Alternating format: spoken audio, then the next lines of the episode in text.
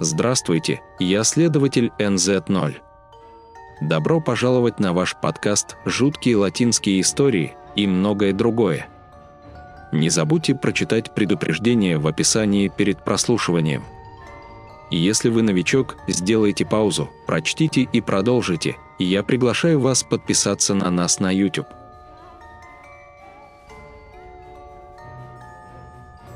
Распространен псевдонимом Гриффинграф. 8. Было время, когда я проснулся на рассвете между 2 часа 50 минут и 3 часа ночи, и во сне я проснулся и вышел из ванной, которая находилась возле моего дома. Мне приснилось, что, выходя на улицу, я увидела человека, судя по всему женщину, проходившего через дворик и идущего из одного угла в другой. Но когда я хотела пойти посмотреть, кто это или что это было, я не могла пошевелиться и я тоже не мог издать ни звука. Примерно через 4 дня после этого сна я проснулся примерно в 3 часа и пошел в ванную. Практически это было обычным делом. Там я увидел от двери своего дома белую тень, похожую на проходящую мимо женщину, но это было странно, потому что я не мог видеть ее ног. Выглядело так, будто оно плавало. В этот момент мне захотелось подойти посмотреть, кто это или что это такое, но я не смог. Я как будто оставался в этот момент неподвижным, и по мне пробежал сильный холод. А когда я понял, что это не человек, так это тогда, когда он споткнулся о стену, выходящую на пустырь. В этот момент я смог двигаться и почувствовал, что воздух наполнился неприятным запахом, а температура также значительно упала. Без сомнения, это опыт, который я никогда не смогу забыть. Под псевдонимом Хорхе Арус. 7,5. У меня есть привычка использовать много наполнителей типа искр, и, например, раньше я много использовал демонов. Это перестало происходить. Однажды дождливым днем я шел на ужин. Улица была пуста, а город выглядел каким-то мрачным и пустынным. Как-то во время прогулки царила какая-то мрачность, так как ближе к середине пути я понял, что у меня нет с собой денег, и мне пришло в голову громко воскликнуть своим тоном голоса, чертовски раздраженный. В этот самый момент прямо на меня приземлилась стая черных птиц, числом около 12, уселась на трос опоры лэп и, не сводя с него глаз, быстро вернулась к себе домой. И если... С тех пор я больше не использую это слово – под псевдонимом Дани Вильяльва. 8.4.3 Однажды моя сестра со своими друзьями играла в игру под названием «Кто сможет помять бумагу последним?». Суть игры заключается в том, чтобы иметь гладкую бумагу, и вам нужно помять ее как можно скорее. Игра звучит немного глупо, но друг скомкал последний листок бумаги и бросил его сестре. Дни ей казалось, что кто-то преследует ее внутри дома – еще я видела, что кто-то ушел на кухню и не вернулся. Я слышал, как они подметали его, но внутри никого не было. Пока однажды, когда я был в его комнате с моей матерью и братьями, они не услышали его слова. «Разве ты не видел Ариану?» Мы сказали ей, что едим, и она поблагодарила нас. Несколько лет спустя мне пришло в голову спросить ее, почему она сказала это в тот раз, когда она рассказала мне, что видела, как маленькая девочка выбежала из-под кровати, что она была одета в белое, что она смеялась и что она подумала, что она от меня, сестра. В тот момент я был самым маленьким в доме. Распространен под псевдонимом Лизвик. 4.2, 4.3 меня зовут Виктор, я из Дуранга, Дуранга, и следующее, что я хочу вам рассказать, произошло со мной и моей женой. Прежде чем я начну, я не ожидаю, что вы мне поверите, но это факт, который нас очень пугает. Я считаю себя поклонником паранормальных явлений, создателем городских исследований в заброшенных и предположительно населенных привидениями местах – все происходит однажды, когда мы решаем исследовать заброшенный отель, расположенный сбоку от городского парка. Итак, мы подготовились, как обычно, к посещению подобных мест.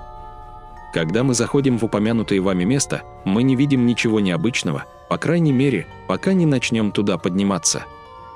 Вот тогда все стало еще более пугающим.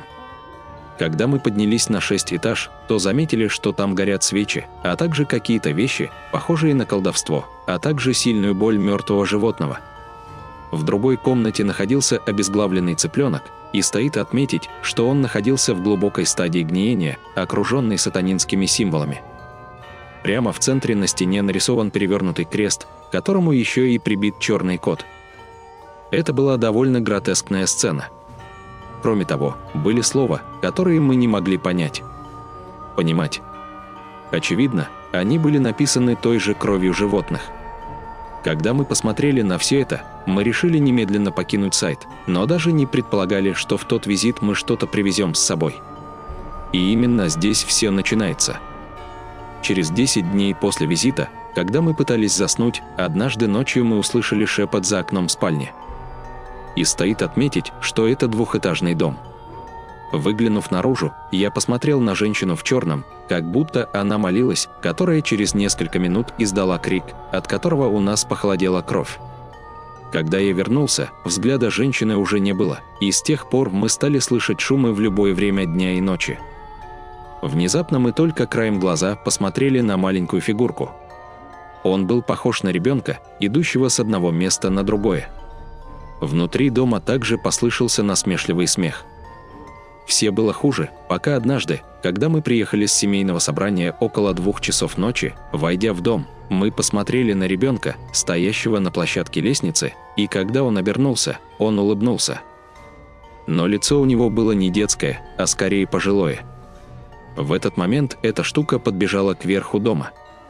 При этом он начал реветь, как осел, и дом наполнился запахом разложившегося мяса. С этого момента мы там больше не ночевали и решили надолго не возвращаться.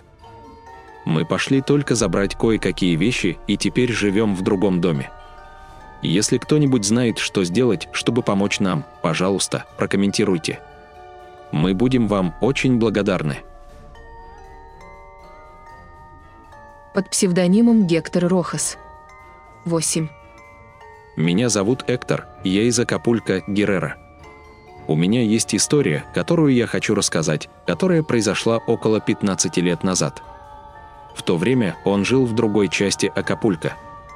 Это было несколько далеко от того места, где я сейчас живу. Примерно в то же время отец моих соседей погиб в автокатастрофе. Через некоторое время семья, жившая рядом с моим домом, переехала в другое место, и дом остался совершенно один – Однако ночью на втором этаже дома продолжали раздаваться шаги. Иногда я набирался смелости и поднимался на второй этаж своего дома, чтобы послушать, что происходит, а шумы не прекращались. Было очевидно, что внутри дома что-то происходит. Мы жили в социальном доме, поэтому оба корпуса находились по одну сторону другого. Нас разделяла только стена – Помню, это была очень скандальная семья, и мужчина иногда проводил бессонные ночи перед телевизором, его комната была напротив комнаты моих родителей, и отец очень расстраивался, так как Господь в жизни смотрел с ним телевизор на очень высокой громкости. После его смерти ранним утром были слышны звуки шагов, а также шум включенного телевизора. Моя мама иногда замечала, что я, по крайней мере, больше не включаю свет по ночам. Я всегда боялся спать в комнате родителей. У меня было ощущение, что в заброшенном доме соседей что-то живет. Под псевдонимом Алексис Кентанилья. 6.2 Эта история произошла с моей бабушкой, когда ей было около 14 лет. Она жила недалеко от города и однажды ночью шла с подругой мимо мангового дерева. Там они посмотрели, как оно шумно двигалось, и в то же время стали видеть, как сверху него падают вещи. В ту же ночь они пошли к ней домой. Когда они приехали, моя бабушка сказала, что кто-то швырял камни в их крышу. Около девяти часов вечера я был на кокосовых пальмах, которые были маленькими, и услышал, что они хлопают в ладоши. Даже собака, которая у них тогда была, начала плакать и издавать странные звуки – на следующее утро они с удивлением обнаружили мертвую собаку. Они так и не узнали, что преследовало их той ночью. Распространено под псевдонимом «Аноним». 8.4 Это произошло в декабре 2017 года. Я не из тех чувствительных людей, которые слушают или пугаются, но уже больше недели я слышу, как люди называют меня по имени. И это происходило в любое время дня и ночи. Все началось однажды ночью, когда я не мог спать, и надо отметить, что я делю комнату со своей старшей сестрой. У нас двухъярусная кровать, и я слышал, как они произнесли мое имя. Поскольку я был в наушниках, я подумал, что моя сестра разговаривает со мной, поэтому я спросил ее, чего она хочет, но она сказала мне, что не разговаривала со мной.